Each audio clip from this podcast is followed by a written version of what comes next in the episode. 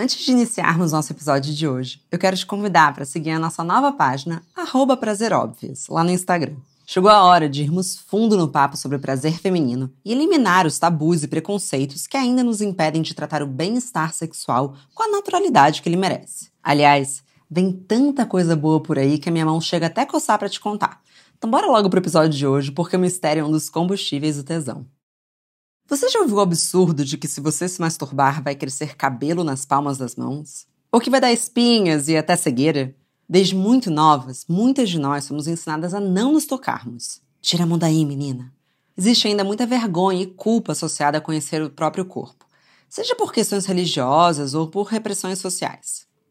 Mas essa mesma sociedade trata a masturbação masculina com naturalidade, desde educação formal, pela mídia e até pela cultura pop. Inclusive, pode até ter um tom cômico quando entra uma torta americana em cena. Enquanto isso, o prazer feminino raramente é reconhecido e representado de forma possível atração hipersexualizada voltada para olhares masculinos. Afinal, a masturbação feminina é um dos últimos tabus reais na nossa sociedade? Mesmo aquelas que já se sentem confortáveis podem encontrar obstáculos no meio do caminho. Se masturbar estando em uma relação é traição? Se eu comprar um vibrador, vou mexer com a autoestima do meu parceiro ou parceira? Vamos combinar que beira o irracional pensar que o outro seria um mágico capaz de satisfazer absolutamente todas as nossas necessidades sexuais em todos os momentos da vida. Se tocar, além de ser um desejo natural, é uma bela maneira de amar e de honrar a si mesma. Bom dia, óbvias!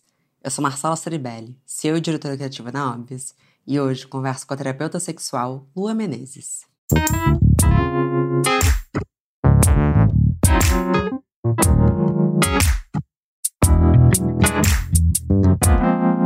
Bom dia, óbvias. Bom dia, Lua, e bom dia mesmo, porque você está de manhã e eu estou à tarde. Como você está hoje? Conta do seu fuso para quem está nos ouvindo. Bom dia, Marcela. Muito obrigada pelo convite. Eu estou muito feliz de estar aqui. Eu escuto o podcast. E eu tô na Nova Zelândia, então temos um fuso aí bem trocado. É final da tarde aí no Brasil, começo da manhã aqui. Delícia te receber aqui, também tô super empolgada. Lua, vamos lá terapeuta sexual, escritora e criadora, mas com a promessa de ajudar a descobrir a delícia de sermos nós. Afinal, o que há de mais delicioso em sermos nós mesmos? Olha, que pergunta para começar. Aqui a gente é assim. Não é? Chegou chegando. Mas eu acho que o mais delicioso de ser a gente é ser um corpo.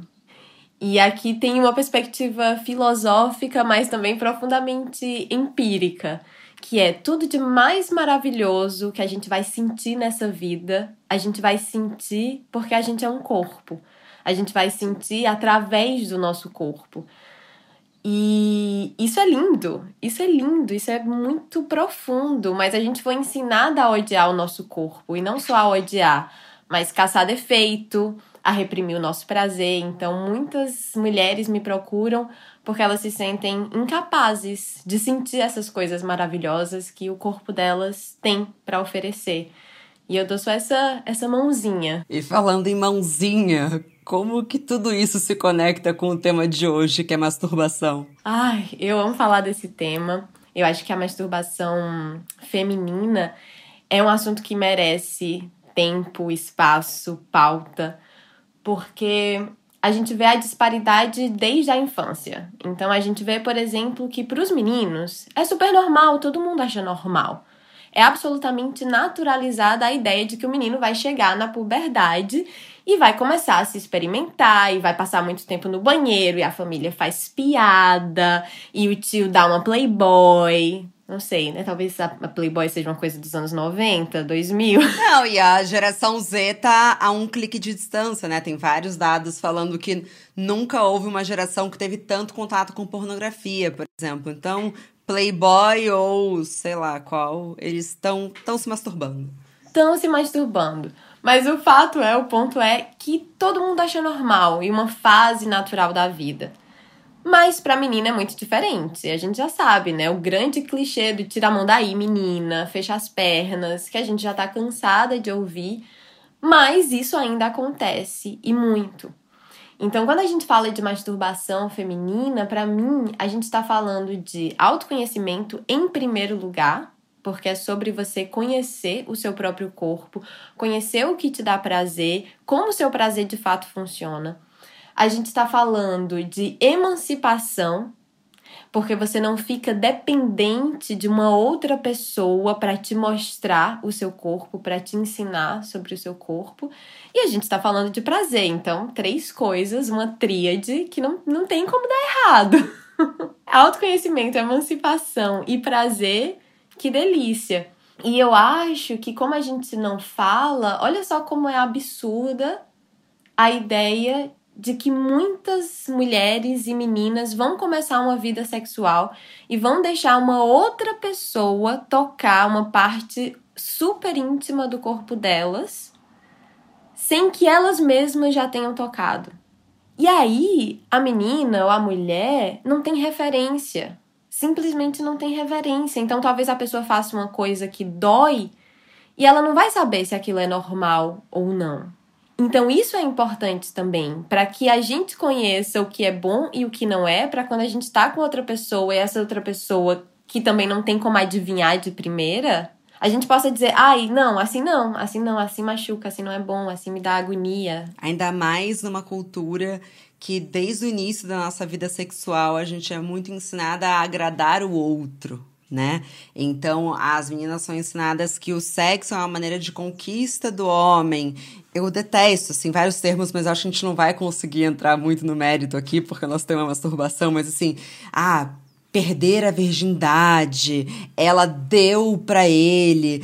Toda a nossa linguagem tá tão errada Ok, não precisa ser algo que você vai conversar com a sua avó, eu tô de boa. Mas também não fala de, também de cocô com a sua avó, entendeu?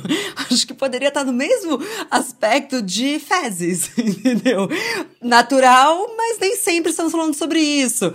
É, ok, eu já estaria mais satisfeita com isso, mas me parece que tem tanta culpa e tanta vergonha que mesmo as mulheres que se masturbam é no ambiente fechado. E meu Deus, se alguém imaginar isso. Tem até aquela pira, né, de pessoas que têm medo de sei lá, perder um familiar e ter medo do familiar fantasma estar tá assistindo elas se masturbarem. Você já ouviu isso? Não ouvi isso, mas já ouvi de Deus uh, que teve uma criação espírita achar que tinha espírito é, olhando quando ela estava se masturbando. e não pensa nisso quando tá fazendo cocô, por exemplo. Não é? Mas é, eu acho, Lua, que é incrível a gente falar sobre isso, porque a gente vem de uma cultura que sexualiza o tempo todo o corpo da mulher. Ainda mais quando a gente fala de Brasil, a gente tá falando, e aí já que você falou nos 90, vamos fundo, me dá a mão, millennial, de uma cultura em que a gente com sete anos descia na boquinha da garrafa. Tem coisas insanas que acontecem na nossa cultura, só que aí a gente é penalizada quando a gente se excita com esse mesmo corpo. Quer dizer, ele pode excitar o outro, mas se ele me excitar, eu tô errada. A conta não fecha, né, Lua? É, tem uma diferença muito grande, eu acho que muitas ainda não entendem, entre se reconhecer enquanto um ser sexual e ser sexualizada. Então eu sinto que algumas mulheres, diante de tantas violências mesmo que a gente sofre, tanto de abuso quanto de assédio, de estar tá passando no meio da rua e alguém mexer com você e falar alguma coisa nojenta. A partir daí a gente vai construindo barreiras mesmo. Então a gente já tem uma série de tabus, né, de achar que isso é feio, é anormal, é pecado, que menina direita, de família, não faz isso, que é coisa de menino. Além de tudo isso, a gente tem essas violências que chegam e que muitas vezes vão fazendo a gente se voltar contra o nosso próprio corpo. Como se, por a gente ser sexualizada pelo outro, o culpado fosse o corpo, o nosso. E não é, a gente sabe que não é. Então, eu sinto que algumas mulheres até rejeitam a masturbação ou rejeitam entrar em contato com a sua própria sensualidade, e eu tô falando aqui de sensualidade num sentido de se reconhecer enquanto uma, uma mulher que tem sentidos para aproveitar a vida, os cheiros, os sons, os toques. E aí a gente vai se castrando. É isso que vai acontecendo, né? A gente é castrada e a gente vai se castrando junto. Então o sistema é muito esperto quando a gente fala de repressão da sexualidade feminina, porque ataca por todos os lados. Você tem toda a razão. E não é brincadeira quando você fala da disparidade de gênero, mas também dessas mensagens que vêm de todos os cantos, né? Tem um momento muito marcante para mim, é, até da minha sexualidade, da minha relação com masturbação, que foi uma entrevista da Chelsea Handler, em que ela falava com uma naturalidade. Ela estava falando com outra comediante, que é a Sarah Silverman, que ela tava falando: olha, o meu ritual de higiene de sono, eu fumo um, me masturbo e durmo. E eu falei: oi? Ela falou com essa naturalidade, porque assim, a ideia da masturbação na, na cultura e nas representações em filmes é sempre uma coisa hiper sexualizada, né? Então, é uma coisa. É até um pouco desse meme do TikTok, né? Uma mulher indo cozinhar quando o roteiro foi escrito por um homem, né? Que ela vai soltar os cabelos. E a ideia da masturbação ser tão simples quanto você tá meio de pijamão, já escovou o dente, já tá de óculos e fala: puta, vou masturbar porque eu vou relaxar aquilo mudou tudo. Porque eu falei, tá bom, é um ato de relaxamento, de amor próprio, de autocuidado, não é pelo outro. E aí, quando a gente pensa nos meninos, e eu digo meninos porque eu acho que é quando a gente constrói, por isso eu dizendo meninos e não homens, é, e mais uma vez, millennial aqui, eu penso no American Pie, que tem uma coisa meio cômica, né? Olha, ele pegou a torta, colocou no pinto. Ha, ha, ha, ha, ha. E a gente se fudendo, né? Experimenta fazer um filme que a mulher colocou a torta. Destruição da família tradicional brasileira. Destruição. E eu gosto quando você fala que é sagaz, né? Do sistema. Porque se o nosso prazer tá no outro, a gente fica mais numa relação infeliz. A gente exige menos dos homens. Isso é bom, né? Isso é bom para a sociedade. Uma vez eu falei uma coisa no Instagram bem aleatória, assim, bem normal também, com essa naturalidade. E eu recebi várias mensagens de mulheres assim: Uau, meu Deus, como eu nunca tinha pensado nisso. Que alguém me perguntou, eu estudo muito. E aí alguém me perguntou: Meu Deus, como é que você faz para estudar? Tenho dificuldade de estudar. E aí eu respondi: ah, eu vou estudando e de vez em quando eu faço pausas. Ou eu danço uma música, paro, danço uma música, ou eu me masturbo ali rapidinho, uma masturbação estratégica, só para jogar umas endorfinas, uma dopamina, uma ocitocina no, dentro do meu sistema, e aí eu volto para estudar. Simples assim. E aí algumas mulheres ficaram assim: "Meu Deus, é claro". Gente, é muito bom para dor de cabeça também, tá? Já ficou aqui a, a dica. Muito bom. E já que a gente falou assim de experiências pessoais, para mim, por exemplo, eu acho que um dos fatores mais positivos para eu experienciar a minha sexualidade do jeito que eu experiencio hoje, numa perspectiva de muito deleite, de muito gozo, foi que eu realmente me masturbei e descobri a masturbação antes de começar uma vida sexual com o outro. Então, quando eu fui transar a primeira vez, eu já sabia o que era um orgasmo, porque eu já me masturbava muito sozinha. Eu também. Você acha que é uma grande vantagem? Eu nunca tinha pensado nisso. Com certeza. Porque o tanto de mulheres, olha só, o tanto de mulheres que não gozam hoje com 20, 30, 40 anos, muitas delas não, não gozam sozinhas. Então elas começaram uma vida sexual, geralmente, com homens, que a gente sabe, né, que as mulheres que menos gozam são as mulheres heterossexuais, as lésbicas e as bis gozam mais. Então, vai para aquele roteiro convencional do sexo que não tem foco né, no corpo inteiro, que não explora o corpo inteiro, que muitas vezes não sabe tocar o clitóris, que foca exclusivamente na penetração, às vezes uma penetração britadeira. E a gente sabe que anatomicamente não é isso que funciona melhor para a maioria das mulheres. Então elas estão ali fazendo um, um treco que não funciona. Então elas começam a achar que elas são incapazes, que o problema tá com elas, com o corpo delas e não com o sexo que elas estão fazendo. Então, você e eu, por exemplo, a gente começou a fazer sexo já sabendo que a gente é capaz, é capaz de gozar, já conhecendo o que é um orgasmo. O meu primeiro orgasmo foi dormindo, foi sonhando. E aí, depois eu fui investigar, assim, o que, que tinha acontecido ali, porque eu não sabia o que era. E aí foi exatamente isso. Então, a minha identificação do que, que era um sexo morno, o que, que era bom, estava totalmente conectado com o meu autoconhecimento de como aquilo ia trazer para mim. Então, eu queria perguntar para você uma pergunta que talvez seja um pouco retórica, assim. No final das contas, quem sabe se masturbar transa melhor? Oh, então, eu acho que sim, mas eu vou perguntar o que é transar melhor. Transar melhor para o outro ou para si? Para si. Então, eu acho que sim, porque por exemplo, uma das grandes queixas frequentes que eu recebo também é não consigo gozar com penetração. Ah, eu até gosto me masturbando, eu gosto sozinha, eu gosto com sexo oral, sei lá, gosto com vibrador, mas não gosto com penetração. Eu fico, gente, se você já goza de todas essas outras maneiras, junta a masturbação ou traz o vibrador com a penetração. Então tá lá rolando uma penetração e você, pá, coloca o seu vibradorzinho no clitóris ou coloca o seu dedinho e vai ser feliz. Eu chamo de combo do prazer, que é quando a gente traz vários estímulos de uma vez. É, mas aí tem uma barreira que é um pouco comum, que é um pouco da autoestima e o ego masculino quando a mulher compra um vibrador. Você tem presenciado isso? Porque eu acho que cada vez mais mulheres estão comprando vibradores e às vezes é uma conversa difícil de começar, né?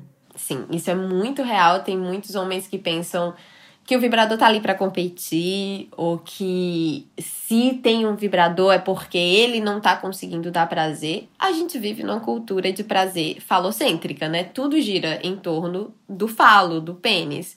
Então, por isso que a gente tem um foco excessivo na penetração, por isso que os homens acham que se você não tá sentindo prazer exclusivamente com o pênis dele, tem alguma coisa errada. Então é um ataque pessoal a potência e a masculinidade dele.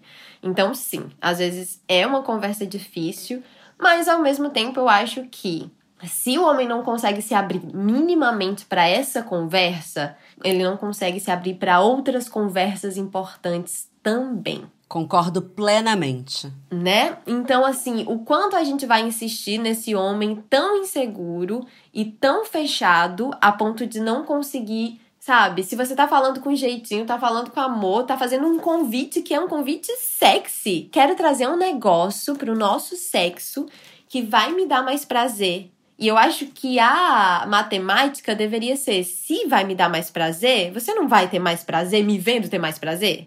Mas, Lua, outro tabu que a gente tem quando a gente fala do relacionamento é a masturbação dentro dele. Tem gente que, inclusive, enxerga até como um ato um pouco de infidelidade. É um pouco do que você falou, que é insano colocar todo o peso do seu prazer na mão de outra pessoa. Ainda mais uma relação monogâmica de longo prazo, né? Então, o único responsável por aqui é esse outro e tô entregue. É claro que a coisa vai ficando um pouquinho bruxante. Mas eu queria saber de você, sua visão, assim, a masturbação faz bem para a relação ou também pode ser um sinal de que, puta, tem alguma coisa dando errado? A princípio, a masturbação não significa que tem alguma coisa errada, né? Acho que esse é um mito pra gente desconstruir. Mas há casos e casos. Então, por exemplo, é, já ouvi relatos de deusas que o parceiro tem vício em pornografia. Como ele tem um vício em pornografia, geralmente o vício da pornografia está associado a uma masturbação excessiva de uma forma que ele foca mesmo toda a libido, toda a energia sexual dele ali e não sobra nada para a relação.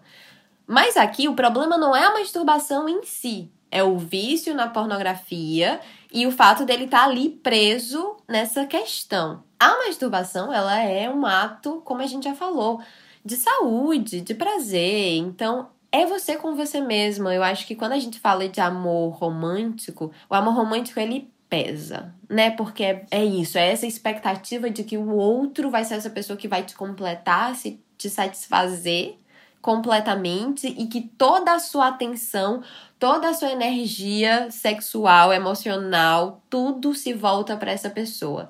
Isso pode ser extremamente desgastante, como você falou, especialmente em relações monogâmicas e longas. E aí, eu quero que a gente traga assim a, a perspectiva de que a masturbação é um encontro com você mesma. E quantas oportunidades a gente tem nessa loucura, nessa vida corrida que a gente vive, de ter encontros com a gente mesma. Então, eu, por exemplo, defendo muito a gente tornar a, a masturbação um ritual. Então não precisa ser sempre, às vezes a gente vai ter essa masturbação bem estratégica, bem rapidinha de, ai, sei lá, só bota um vibrador e E então foi nesse dia que Deus criou o sugador de clitóris. a deusa, a deusa criou. A deusa tem toda a razão.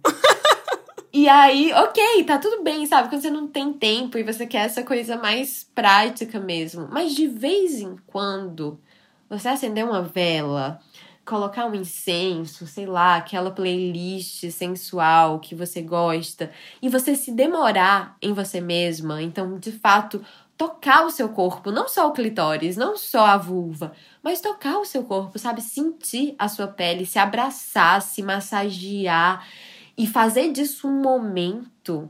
Meu Deus, assim, eu acho que é muito lindo, assim, é muito lindo. Eu lembro várias vezes em que eu transei comigo mesma e que no final eu tava tão satisfeita que eu ria, ria, assim, de, de prazer, de tipo, meu Deus, isso sou eu comigo mesma. Isso dá uma sensação de, de potência, de completude, sabe? Eu acho que a gente precisa confiar que a gente pode ficar bem com a gente mesma. Eu gosto também de pensar que a gente tá honrando a nós mesmas, né? Porque é verdade, assim, você tem toda razão. Quantas oportunidades a gente tem disso? E aí a gente fica falando de coisas, parece que vai comendo pelas beiradas, né? Então, alto amor é fazer uma máscara, alto amor é tomar um vinho. Gente, será que a gente pode já falar de transar com nós mesmos? Será que a gente vai ter que ficar fingindo, sabe? O dia que uma amiga minha, influenciadora, não vou citar o nome, pelo amor de Deus, falou que metade das meninas usavam aquele aquele massageador de rosto como vibrador. Falei, gente, a gente precisa começar a ser mais honesta. Porque o que é que tem de vergonhoso nisso? Eu acho muito lindo, eu acho muito lindo. Eu lembro uma vez é, na faculdade, assim, muito antes de eu começar a trabalhar com, com sexualidade, que surgiu esse tema. E uma amiga minha falou: Eu não sei me masturbar. Isso, ela tinha um noivo. Um noivo. E aí, ela falou: Ai, ah, ela gozava com o noivo, tinha uma vida sexual, massa, ok. Só que ela não conseguia gozar sozinha. E eu lembro, assim, da gente no corredor do departamento de artes, antes de eu virar terapeuta, eu era atriz, no departamento de artes da Universidade Federal do Rio Grande do Norte. E eu falei, amiga, vou te ensinar como eu aprendi. E eu aprendi com o chuveirinho. Que olha só, eu pensava, como eu não tinha tido aula direito sobre o clitóris, eu pensava que se masturbar era enfiar o dedo dentro da vagina. Isso quando eu tinha uns 13 anos. E eu tentei, não sentia nada, absolutamente nada. Cheguei a pensar que eu era frígida. Olha só como é que uma menina de 13 anos tem o vocabulário de pensar que é frígida. Então a gente já vê o quanto a sociedade aterroriza a gente com a impotência. E aí, um belo dia eu descobri o chuveirinho do banheiro. Eu entendi que a masturbação, hum, se eu botasse ali o dedo um pouco mais para cima, ao invés de tentar só enfiar, ia dar muito mais certo. E aí eu falei isso pra minha amiga e eu falei assim: amiga, vai ter um momento que você vai sentir uma agoniazinha e que talvez você queira parar. Essa é uma dica importante para quem está nos escutando. Talvez você queira parar nesse momento da agonia.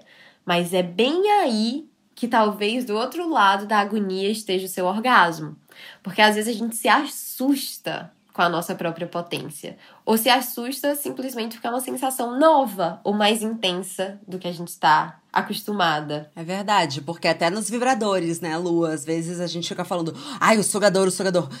Talvez seja bom começar com um bulletzinho e aí depois você vai evoluindo, porque o sugador, assim, ele às vezes ele é meio intenso. Sim, isso é muito importante. Isso é muito importante, porque tem deuses que são super sensíveis e acham que, que isso é um, um problema, assim, né? Então quer fugir do estímulo, do toque, enfim. E aí, eis que essa minha amiga seguiu todas as dicas e virou melhor amiga do chuveirinho e Beijo pra você, amiga, que eu tenho certeza que ela vai escutar. Te amo. Ela casou com ele? Casou, não. tá ótima, tem vibrador, sugador também. tudo de caminha. Então, é só sucesso. Bom, já que a gente tá falando desse casal e já que a gente tava falando desses tabus em casal, acho que uma coisa que poucas pessoas falam é também que vale muito se masturbar junto, né? Até como uma chance de ver, aprender como o outro se toca, porque acho que as pessoas que se masturbam ainda é num ambiente muito privado, mas às vezes tem até um pouco de vergonha de abrir com o outro, né? É uma oportunidade incrível. Podemos abrir esse diálogo de naturalizar a masturbação simultânea para aprender o que o outro gosta? Não, que delícia que você trouxe isso, Má, porque é isso. É um, inclusive uma das dicas que eu dou para as mulheres que já têm orgasmo sozinha mas não conseguem ter com um parceiro ou uma parceira. Então eu falo, por que não? Isso pode ser extremamente erótico. Imagina você lá, lindíssima, belíssima, se masturbando na frente da pessoa que você que você gosta, que você tá afim. E eu sei que para algumas mulheres isso vai trazer muitos sentimentos de vergonha, talvez seja desafiador, talvez a princípio elas não consigam enxergar isso como uma situação erótica.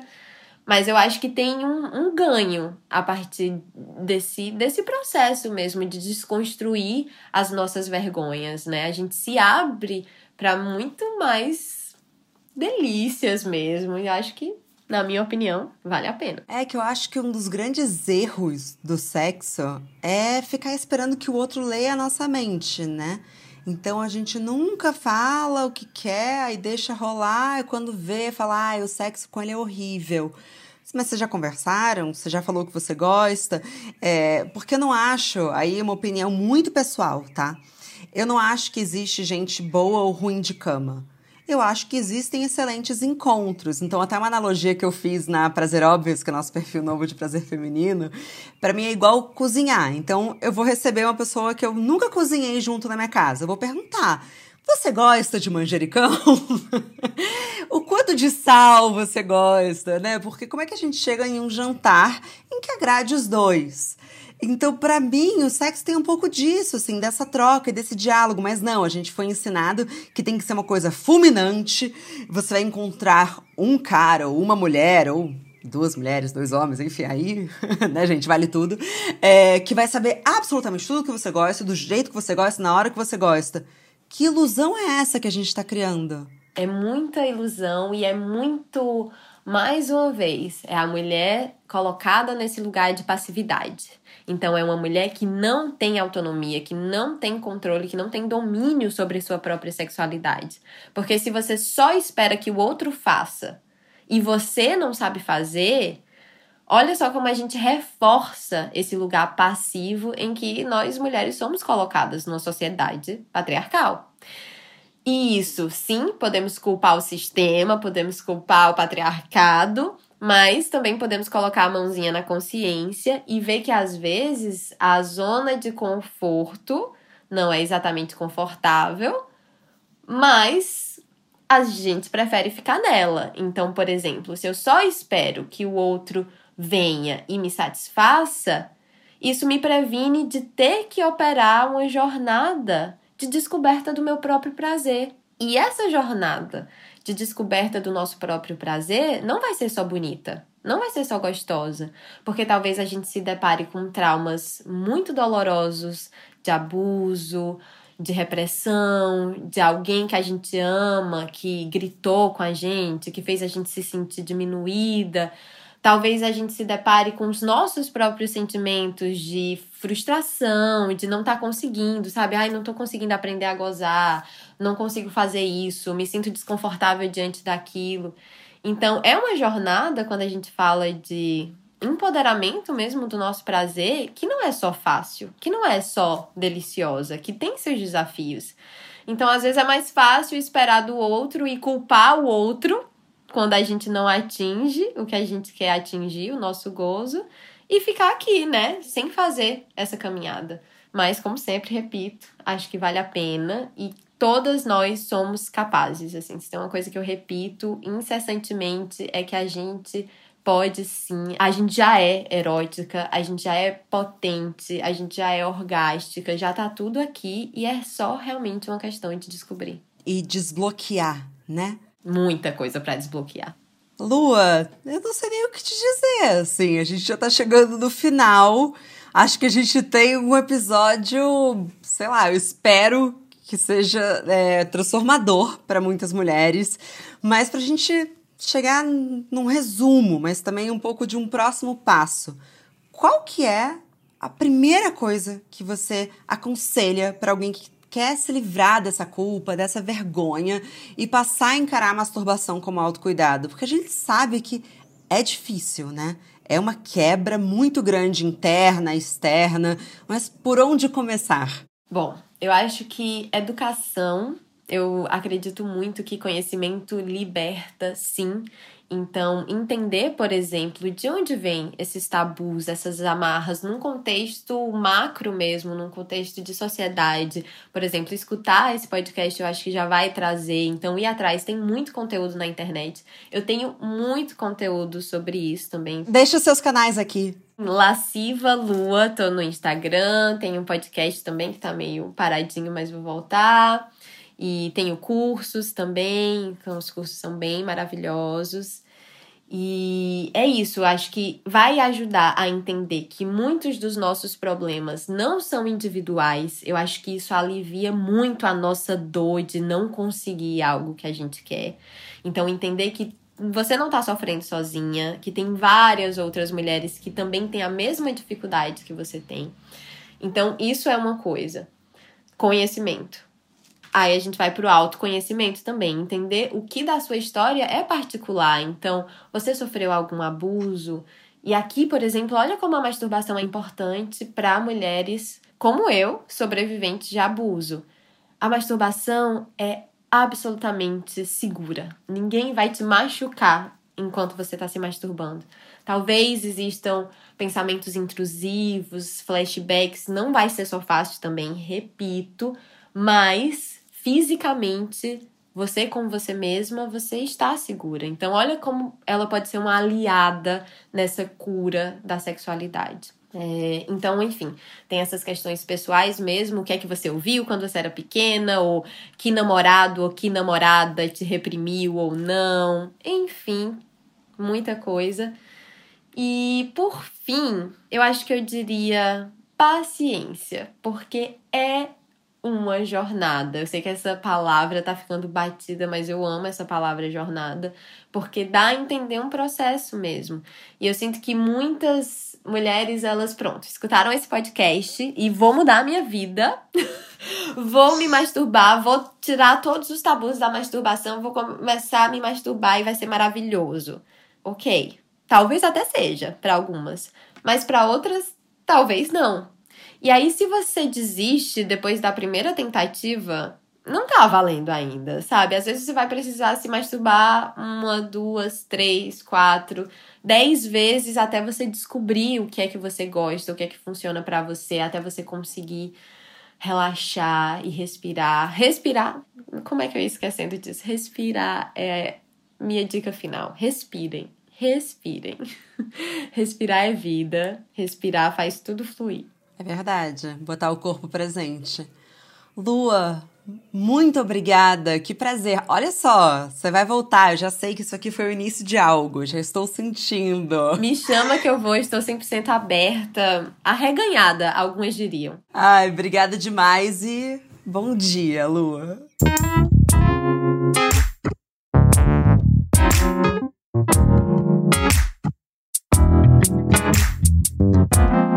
Muito obrigada também a você que nos escutou até aqui. Mas a nossa conversa não tem fim. Continuamos semanalmente na nossa newsletter, que você pode se inscrever no www.obvious.cc, no Instagram, arroba e com comentários e sugestões sempre com carinho, no bomdia.obvious.cc. Bom dia, Óbvias!